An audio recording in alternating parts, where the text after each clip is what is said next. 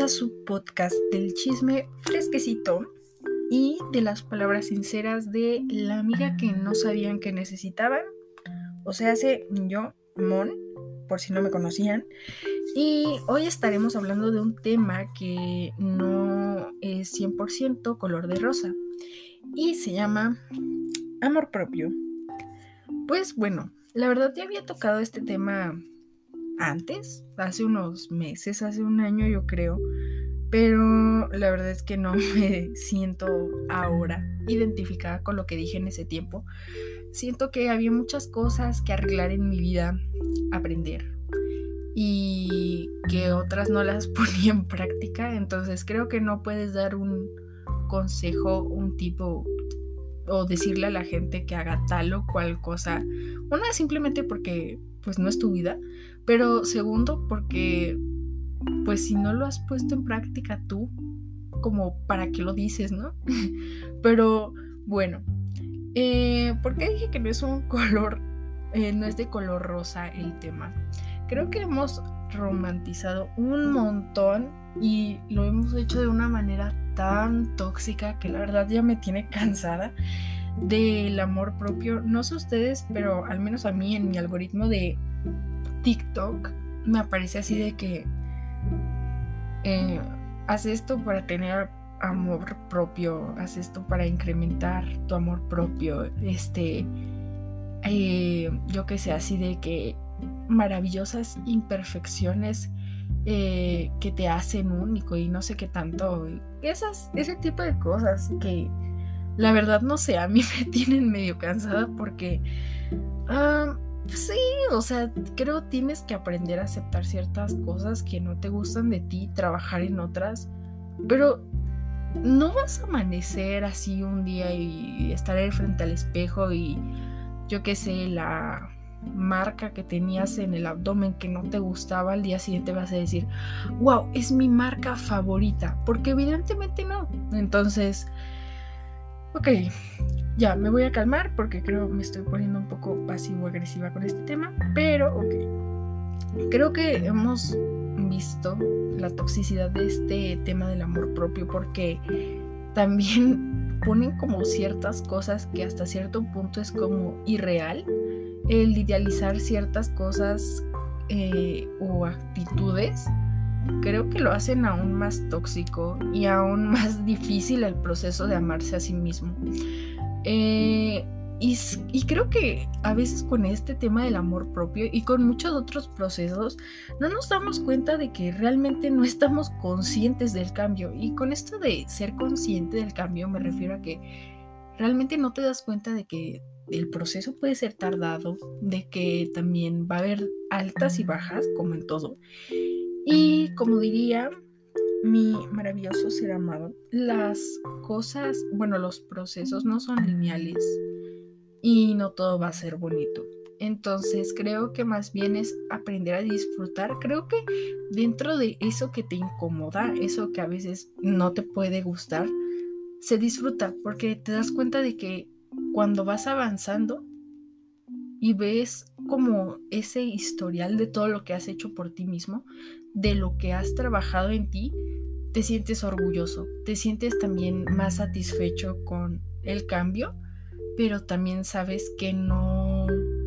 por decirlo de alguna forma, no te conformas, como que sabes que aún hay algo que estás buscando en ti y que sabes que vas a sacar la, mejor versión de ti. Pero realmente también creo que mm, como el lado, por así, por así decirlo, como eh, oscuro del amor propio es que no nos damos cuenta de que el amor propio también es poner límites. Porque muchas personas pues pueden decir, ¿no? De, ay, yo me amo mucho, pero pues dejan que otras personas las pisen, otras personas opinen sobre ellas y que a ellas les importe esa opinión. Y al final eso también es autodestrucción. El que nos reflejemos en otros, creo que te das cuenta a lo largo del proceso de que a veces te reflejas en otros, o sea, a veces esas cosas que tanto te molestaban de otros, tú las tienes. O esas cosas que pueden no gustarte de otros, como por ejemplo la actitud o del hecho de que, eh, yo que sé, incluso de que una persona se haga menos, o incluso el tener amistades que, que se sientan inferiores, te das cuenta de que pues es algo que se está reflejando porque tú lo tienes y se ve tanto en nuestro círculo social, en la energía que tenemos, en cómo nos dirigimos a las personas y las personas se dirigen con nosotros. Y no sé, son montón de cosas que creo que nos falta ver y que a veces las personas creen que, que lo físico basta y que las personas con amar su cuerpo nada más ya, ya está todo el trabajo, cuando realidad, en realidad también es trabajar en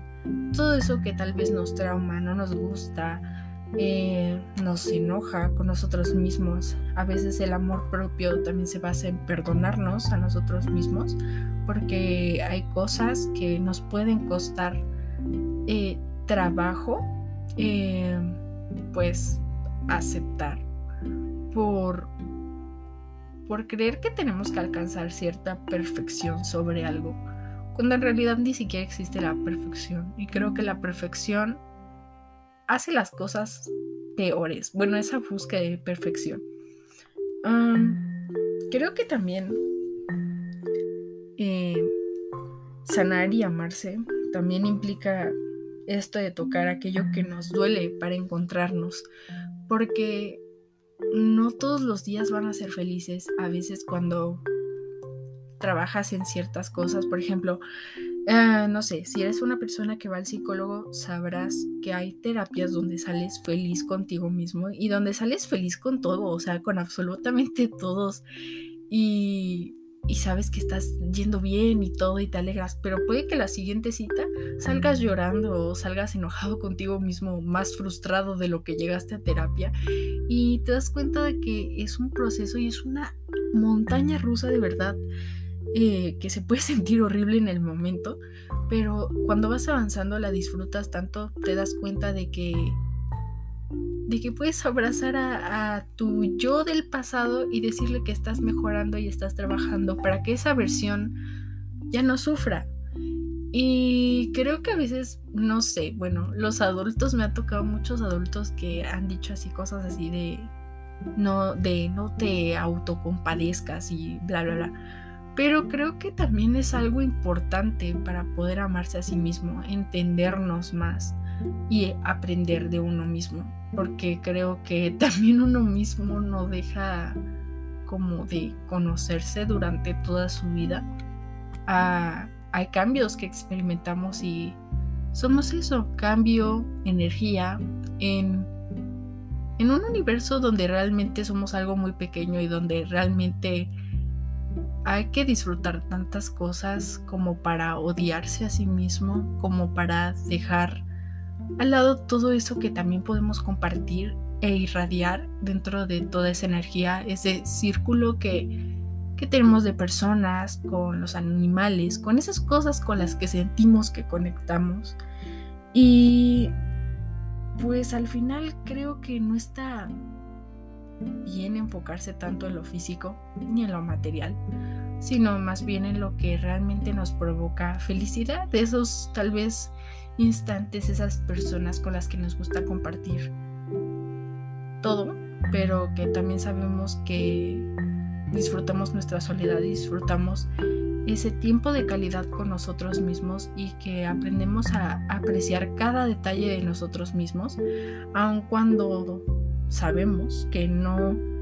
todo lo vas a aceptar y que no todo es bonito, pero sabemos que los demás no pueden llenar el vacío del amor propio y que no hay nada tan bonito y que te enseña tanto como el abrazarse a sí mismo, el entenderse, el también el secar nuestras propias lágrimas, porque hay muchas veces que lo harás, el entender que no debes odiarte y tienes que también dejar fluir lo que sientes, lo que piensas y no vale menos. Y que aunque habrá partes bonitas, no todo es 100% hermoso. Hay también partes feas que tendrás que experimentar para poder aprender realmente de la vida, de ti mismo, qué te gusta, qué no te gusta y por qué es también parte de ti. Y pues bueno, esto ya se hizo muy largo, entonces ni modo, ya de ahí creo que dejé un poco al lado el guion, me inspiré. Y nada, espero les haya gustado. Y si les gusta, también no olviden suscribirse al podcast y estaré sacando capítulos más seguido. Prometo no desaparecerme y es todo.